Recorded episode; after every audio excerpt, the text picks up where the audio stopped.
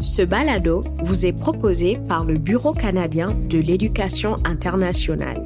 En tant que porte-parole national, le BCEI fait progresser l'éducation internationale canadienne en créant et mobilisant expertise, savoir, opportunités et leadership chef de file de l'éducation internationale, le BCEI est reconnu par ses actions basées sur l'équité, la qualité, l'inclusion et le partenariat. Ce balado a pour but de faire entendre la voix des étudiants et étudiantes, des boursières et boursiers et des chercheurs et chercheuses étrangers qui ont poursuivi des études au Canada dans le cadre d'un programme de bourse financé par le gouvernement. Cet espace a pour but d'approfondir la discussion et d'élargir la portée concernant l'importance de l'internationalisation. Dans chaque épisode, vous entendrez directement des anciens boursiers et boursières parler de leurs travaux et de leurs recherches actuelles ainsi que de l'impact des études au Canada sur leur carrière. Dans cet épisode, nous allons entendre des témoignages des anciennes et anciens du programme de bourse Leader africain de demain, un programme généreusement financé par le gouvernement du Canada par l'intermédiaire d'Affaires mondiales Canada et de la fondation Mastercard. Avant de débuter, j'aimerais prendre un moment pour reconnaître que les terres sur lesquelles le BCEI est situé font partie du territoire traditionnel non cédé du peuple Anishinaabe algonquin. Nous reconnaissons et rendons hommage à tous les peuples autochtones qui vivent dans la région d'Ottawa et d'ailleurs au Canada et dans le monde. Nous honorons leurs courageux leaders d'hier, d'aujourd'hui et de demain. Bonjour, je suis Béatrice Ella Eban et aujourd'hui je suis accompagnée de Eriol Zita, Nonki, Tadida, ancienne élève du programme de bourse d'études Leader africain de demain, LAD. Ce programme est financé par le gouvernement canadien par l'intermédiaire d'Affaires mondiales Canada et par la fondation Mastercard. Donc, bonjour Zita, tu es couramment candidate au doctorat en sciences politiques et tu détiens une maîtrise en affaires euh, publiques de l'Université Laval dont tu fais partie de la cohorte 2017 des gradués euh, de la bourse LAD, ainsi que détentrice d'un master en opérations bancaires et finances euh, de l'Université catholique d'Afrique centrale. Nous vous remercions d'être ici. Bonjour Béatrice, c'est bien. Euh, merci de me recevoir. Merci au programme LAD de me donner l'occasion de, de présenter les avantages de mon programme. Merci à toute l'équipe. Ça a été une très belle expérience. Donc, euh, aujourd'hui, en fait, euh, euh, cet épisode est sous le thème des finances et le monde de l'audit. Donc, tu vas venir un peu nous parler de ton expérience en tant que d'ancienne étudiante de la bourse LAD et aussi en tant qu'une personne qui est couramment aussi en train d'étudier les sciences politiques et tu vas un peu plus nous parler en fait du, du côté euh, financier, l'aspect financier. Même si c'est pas euh, l'audit, je pense que tu vas nous faire une grande surprise et tu vas enlever le mythe en fait que tout le monde pense que l'audit a à voir avec les finances. Donc j'ai hâte que les gens soient surpris comme moi, comme quand la première fois qu'on a qu'on a parlé. Donc euh, comment est-ce que tu définirais l'audit? Comment une personne qui a fait des études en affaires publiques se retrouve un peu dans le monde de l'audit. Est-ce la même chose? Merci Béatrice pour euh, cette question. En fait, euh, le monde de l'audit, comment je me retrouve dans le monde de l'audit? C'est vrai que euh, tu as mentionné tout à l'heure ma formation en banque et finance. Pendant cette formation-là, j'ai eu quelques cours en contrôle interne c'est déjà comme une introduction, je vais dire, au monde de la vérification, parce que l'audit, c'est quoi? L'audit, c'est la vérification, en fait. Et le contrôle interne est un peu une introduction à ce monde-là. Donc, euh, par euh, avec la, la bourse LAD, je commence dans une formation en affaires publiques et cette formation en affaires publiques à l'Université Laval a différentes formes de concentration. Donc, moi, ma concentration, c'est donc en finances publiques, donc affaires publiques, concentration finances publiques. Et dans ces finances publiques-là, euh, j'ai la grâce d'avoir un cours qui porte sur l'audit. Et c'est là où j'entre vraiment dans le monde de l'audit, quoi. Et l'audit, en fait, c'est de la vérification. C'est un exercice de vérification, c'est un exercice d'évaluation qui a pour objectif vraiment de donner de l'assurance aux décideurs si euh, les objectifs de l'organisation, que ce soit une organisation publique ou une organisation privée, euh, si les objectifs de l'organisation sont atteints, si les objectifs de l'organisation sont euh, réalisés. Et, l'audit porte sur, généralement, euh, selon les normes de l'Institut international des, des auditeurs internes, l'audit interne porte sur euh, le contrôle des, systèmes, l'évaluation des systèmes, le management des risques et de la gouvernance.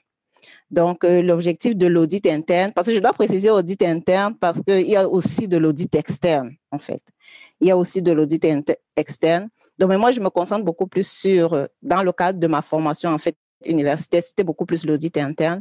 Et cet audit interne-là, donc, vise à évaluer les systèmes de gouvernance, le système de gestion des risques et les systèmes euh, de contrôle dans toute forme d'organisation.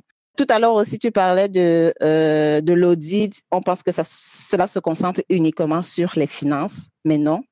L'audit interne ne se concentre pas seulement sur les finances. Il y a l'audit euh, interne sur l'aspect financier, mais l'audit interne, et c'est ce que j'apprécie vraiment dans l'audit, c'est que ça touche tous les domaines de l'entreprise, d'une organisation, ça, le volet financier comme le volet non financier. Donc, euh, les procédures généralement, il y a les procédures euh, dans le domaine des finances, mais généralement les procédures dans une organisation, mais c'est la gouvernance, c'est la façon de fonctionner, ce sont les activités, ce sont les lignes d'affaires. Et l'audit interne vient vérifier si tous ces processus-là euh, visent, concourent à la réalisation des objectifs de l'organisation. Donc, c'est ce que j'ai vraiment apprécié dans l'audit. Et pourquoi l'audit dans l'aspect euh, public? Parce qu'on parle d'affaires publiques tout à l'heure. Pourquoi l'audit dans l'aspect public? Parce que nous savons que les, les, les, ministères, les organisations publiques ont généralement beaucoup, euh, beaucoup d'objectifs beaucoup d'objectifs à atteindre, comme je le dis. Et parfois, ces objectifs-là sont... Euh, parfois, quelqu'un qui est à l'extérieur peut penser que ces objectifs-là sont, contradictoires, alors parfois pas. Et aussi, non seulement euh, les, organisations publiques ont plusieurs objectifs, mais aussi elles, doivent travailler de façon transversale. Elles, doivent travailler tous ensemble. Euh, si je prends un enfant qui est euh, au collège, non seulement le ministère de l'Emploi doit, doit s'occuper de lui, le ministère de l'Éducation doit s'occuper de lui, le ministère de la Santé doit s'occuper de lui. Donc, tu vois, il y a comme une convergence. Et vers le même point. Voilà, vers le même point.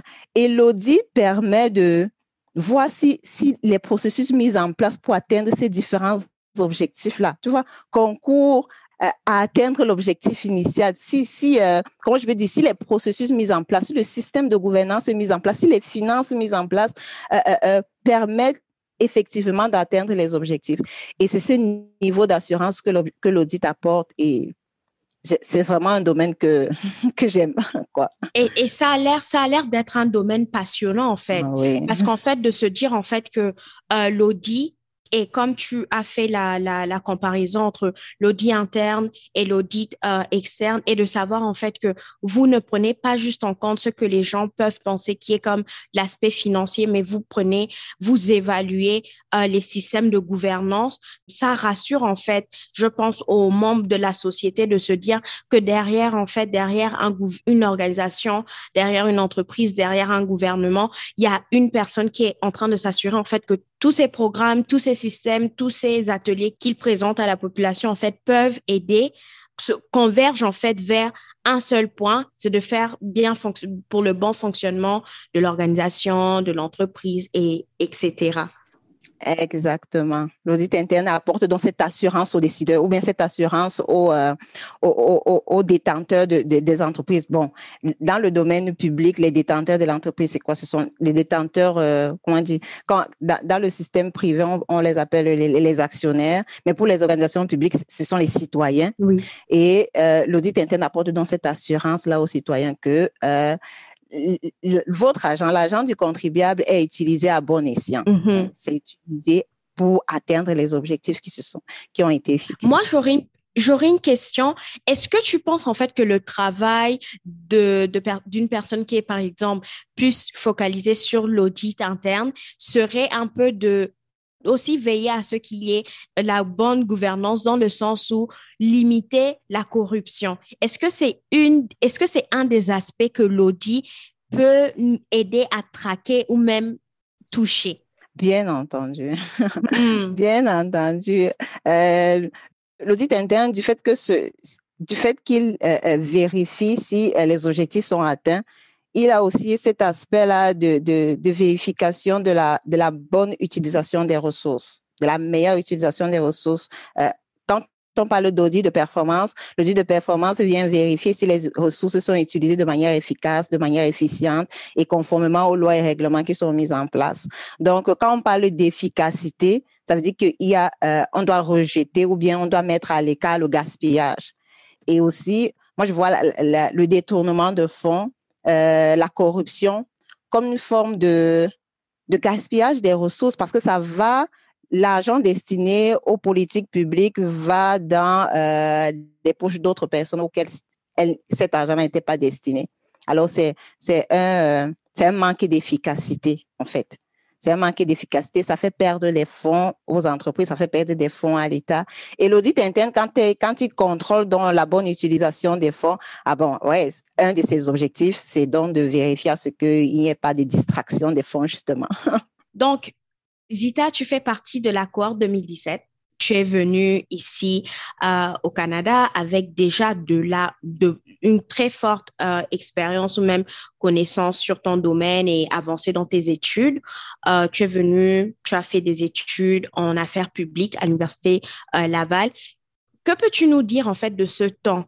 de cette époque de venir au Canada, ton expérience avec ta, ta, nouvelle faculté, tes cours, à l'expérience LAD en général, qu'est-ce que tu aimerais bien partager avec nous et avec d'autres personnes qui, euh, qui écoutent? L'expérience LAD a été une expérience très enrichissante, très enrichissante. C'est pour ça que je, je ne cesse pas de remercier tous les gestionnaires du programme, tous les bailleurs de fonds. Vraiment, merci beaucoup. Ça a été une expérience vraiment formidable et magnifique. Donc, j'arrive au Canada à, l'automne 2017 dans le cadre de la bourse de LAD. Et euh, j'arrive avec trois autres camarades. Nous étions tous euh, acceptés pour l'université Laval, toujours en affaires publiques, mais dans différentes concentrations. Moi, moi et une amie, on était en, en finances publiques et les deux autres étaient en évaluation. Donc, euh, on arrive au Canada euh, à l'automne et ce qui nous frappe de première vue, c'est la l'immensité du campus. Oui. l'immensité du campus. Le campus est vraiment grand, c'est vraiment vaste. C'est, c'est beau, oui, mais quand on arrive, on voit pas déjà la beauté de la chose, on voit que c'est grand. On arrive à un pavillon, on doit prendre les clés de nos, de nos résidences respectives et la personne qui nous reçoit pour avoir donné les clés nous dit, pour nous indiquer l'endroit, il nous dit, vous allez traverser euh, la forêt, vous allez traverser, ça allait arriver de l'autre côté. Donc, tellement ça nous frappe, on dit, on va traverser la forêt. Après, il a vu vraiment, il a vu vraiment que nos visages étaient vraiment, comment ça on va traverser la forêt? Oui, hésitant. ouais, il a vu vraiment nos visages qui se sont crispés. Il a dit non, non, non, non, c'est pas grave, c'est juste une voie. Donc, ça nous fera vraiment, le campus est vraiment grand. Et après, quand on a justement traversé cette partie, cette petite partie de forêt là-bas, c'est pas vraiment la forêt là, quoi. C'est vraiment un espace, un boisier où il y a vraiment beaucoup d'arbres. Donc, le campus est vraiment grand et à la suite des, programmes d'intégration, on, a eu l'occasion de visiter le campus. On se rend compte que c'est vraiment grand, c'est vraiment très grand. Donc, c'est la première chose qui nous frappe. Et le climat aussi. le climat aussi, nos, euh, les premières, les premières semaines, à nous, c'est, frisquet, c'est, pas très froid. Mais le premier hiver, ça a été un peu plus difficile, quoi. ça a été plus, plus difficile. C'est un climat auquel nous ne sommes pas habitués. On vient des zones tropicales. Donc, euh, l'hiver, euh, la neige, le froid, moins 20, moins 30, bah, c'est compliqué. Mais avec, euh, avec le soutien des, des, des anciens, des conseils qu'on avait et surtout la préparation parce que euh, le programme là nous donnait des, des, documents à lire pour nous préparer euh, quelle est la vie, comment c'est la vie au Canada. Donc, on a pu un peu, on a pu s'adapter. Voilà, on a pu s'adapter. Euh, ça, c'est côté euh, premières impressions. Maintenant, pour le système éducatif, le système éducatif est complètement différent de notre système. Quelles, quelles sont genre les, les différences? Ah, Les cours magistraux. les cours magistraux, c'est le système de de lecture obligatoire, lecture complémentaire, un cours de trois heures par semaine. Oui. oui, chez nous, c'est pas la même chose. Donc, euh, ah, tu lis que, bon, tu as un cours de trois heures, mais tu as un travail de six heures à faire. Bon, les premières semaines, bon, tu, tu, ne réalises pas, quoi. Oui. Bon, c'est comme si avais, tu avais le temps à passer, mais tu n'as pas le temps. Tu n'as pas, pas le temps. Les lectures obligatoires, il faut les faire. Il faut commencer la première semaine. Parce que si tu accumules deux semaines, avec euh, un, système à temps plein, un étudiant à temps plein, tu as au moins ce 4 à 5 cours que tu dois suivre. Mais si tu accumules deux semaines de retard, c'est difficile à rattraper. Donc, tes lectures obligatoires, il faut les faire dans le système université où j'étais, j'avais pas de lecture obligatoire à faire. J'avais le cours magistral, l'enseignant venait avec, c'était tout, c'était ça, ça, finissait là. Je pouvais réviser, je pouvais compléter à la bibliothèque, mais c'était pas comme si c'était c'était une condition à ma réussite. Mais ici, le cours que l'enseignant donne, bah, si tu n'as pas fait tes lectures obligatoires, si tu n'as pas vraiment travaillé, bah, ce serait difficile pour toi de réussir. Donc, c'est vraiment un changement. C'est vraiment un changement euh, sur la, façon d'appréhender les cours, la façon de faire les cours. Il y a beaucoup plus de, l'étudiant est, amené à, faire beaucoup d'analyses lui-même, à, vraiment rechercher, à lire les travaux d'équipe aussi. il y a beaucoup de travaux d'équipe qu'il faut faire, il faut faire avec euh, les autres étudiants et étudiantes. C'était vraiment un, un bon changement, quoi. Et quelque chose que je dois souligner aussi, c'est qu'à l'université, les enseignants sont disponibles, les enseignants sont ouverts enseignants et enseignantes, le corps, euh, le corps enseignant est vraiment disponible et vraiment ouvert. C'est quelque chose aussi que j'ai, j'ai beaucoup apprécié. Oui, parce que je pense, je pense qu'il y a beaucoup de gens, en fait, qui, je sais, de, d'autres systèmes éducatifs, l'enseignant est un peu plus en retrait. C'est plus une personne qui est une figure d'autorité, donc elle n'est pas facilement accessible. Mais je trouve en fait qu'à chaque fois qu'on pose cette question aux, boursiers, quand on parle aux étudiants internationaux, quelle a été votre euh, expérience avec le système éducatif au Canada, c'est souvent en fait le, les gens soulignent souvent le fait que les études, les profs sont très proches, très accessibles, les portes ouvertes, c'est facile mm-hmm. de poser des questions, c'est facile en fait de de, de discuter dans le cours, hors du cours, du sujet en fait que que, que le prof montre. Donc euh, je trouve ça passionnant parce qu'en fait, par exemple, quelqu'un comme toi qui, euh, qui venait déjà avec des, plusieurs années d'études euh, sous, sous ta ceinture, le fait que tu sois quand même encore surprise ah hein? à quel point c'est c'est vraiment un système différent et un peu inattendu. Ouais, je pense que c'est une différence de culture, quoi. Je pense aussi que c'est ça, c'est une différence de culture parce que, comme tu le disais si bien, on voit généralement l'enseignant, c'est une, position d'autorité, il est à l'écart, il, il ou elle hein, est vraiment en haut là et nous, nous sommes en bas. Alors que vraiment, euh, ici, eh ben, les, les, les, enseignants, les, les professeurs et professeurs, vraiment vous considèrent comme euh, vous venez à notre suite, quoi. Ils sont vraiment très accessibles. Ça, c'est aussi quelque chose vraiment qui m'a vraiment marqué positivement. Quoi. Et Zita, euh, concernant en fait, euh, maintenant que tu es en train de faire ton doctorat en sciences politiques, d'accord, tu fais un doctorat en sciences politiques, tu as de l'expérience dans le monde de l'audit, soit l'audit, comme Zita l'a dit avant, c'est c'est juste un gros mot pour dire vérification de système. D'accord? C'est ce qu'on a appris aujourd'hui. Donc, euh, ma question pour toi, c'est avec toute cette expérience que tu as, avec ces notions, avec ces études encourues, comment est-ce que tu penses que tu peux impacter de façon positive ta communauté? Nous savons que tu es toujours couramment aux études ou bien tu es toujours en train de faire de la recherche par euh, le doctorat, mais parlant un peu du futur, toi, en tant que présentement, tu es, une leader, mais plus dans le futur, comment est-ce que tu penses en fait que toutes ces années d'études et d'expérience peuvent être applicables aux gens euh, de ta communauté, d'où est-ce que tu viens au, Cameroun, par exemple? Tout commence d'abord par euh, le partage des connaissances. Donc, euh, ce que j'apprends ou bien ce que j'ai appris, il faudrait que j'arrive à trouver euh, ou bien que, des espaces soient mis en place pour que je puisse partager cette connaissance-là, pour que je puisse, euh, comment dire, apporter d'une manière pratique ce que j'ai appris dans les organisations ou bien les entreprises camerounaises ou bien dans, dans toute autre entreprise. Donc, il y a ce partage de connaissances-là et elle peut être faite, euh, non, il peut être fait, le partage de connaissances, il peut être fait par différents moyens. Déjà, euh, en tant que chercheur, la publication des différents articles pour attirer l'attention hein, des décideurs, parce que généralement, les, décideurs, quand ils veulent prendre des, décisions, euh, soit sur, dans le cadre des politiques publiques, soit pour autre chose, il y a différentes sources d'informations qui sont prises en compte. Donc, en tant que chercheur, la production de ces articles apporte un plus attire l'attention des, des, responsables sur le fait que bon, dans tel domaine, par exemple dans le domaine de, l'audit, dans le domaine de, du contrôle, il faudrait prendre en, en, considération tel ou tel point pour euh, que euh, euh, les ministères ou les organisations puissent fonctionner de manière efficace et efficiente.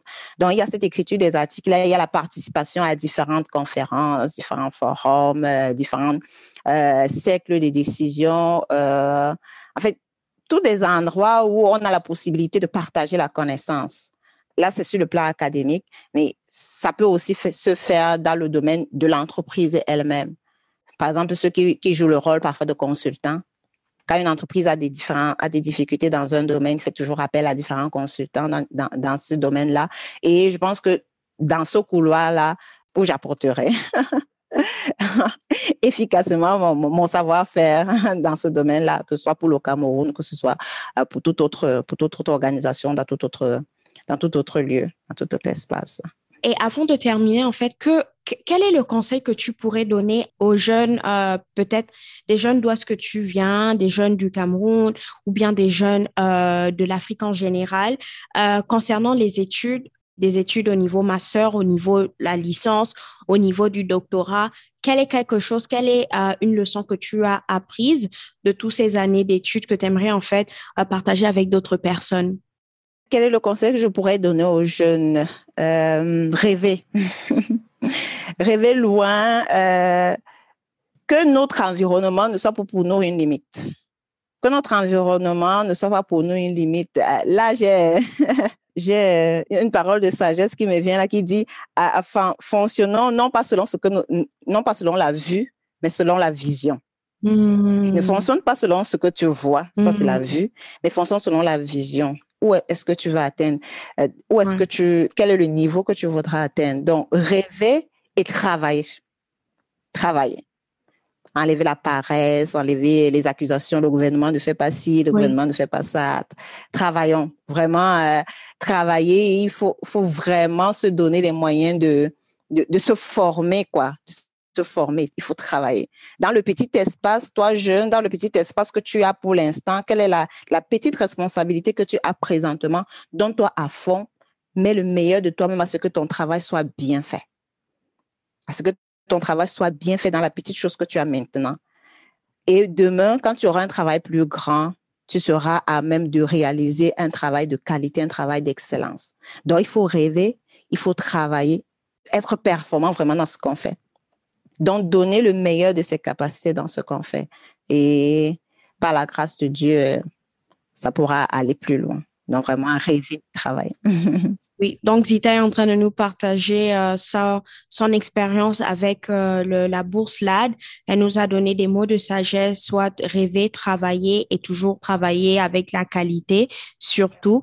Euh, Zita, c'était un plaisir de parler avec toi, d'échanger, d'apprendre euh, de ton parcours. On a vraiment euh, beaucoup euh, appris par rapport au monde de l'audit, le monde du contrôle et de la vérification. Comment est-ce qu'une personne qui a fait des études en affaires publiques se retrouve un peu dans ce monde financier avec une concentration en en finances publiques. Euh, ça fait vraiment plaisir d'avoir passé ce temps avec toi. Merci beaucoup. Merci Béatrice, merci au programme LAD, merci à tous. merci d'avoir écouté aujourd'hui. Nous tenons à remercier nos bailleurs de fonds, Affaires mondiales Canada et la Fondation Mastercard pour leur soutien financier à ce balado assurez-vous de vous abonner à la série de balados audio anciens pour entendre les nouveaux épisodes. Visitez-nous à cbie.ca pour plus de renseignements.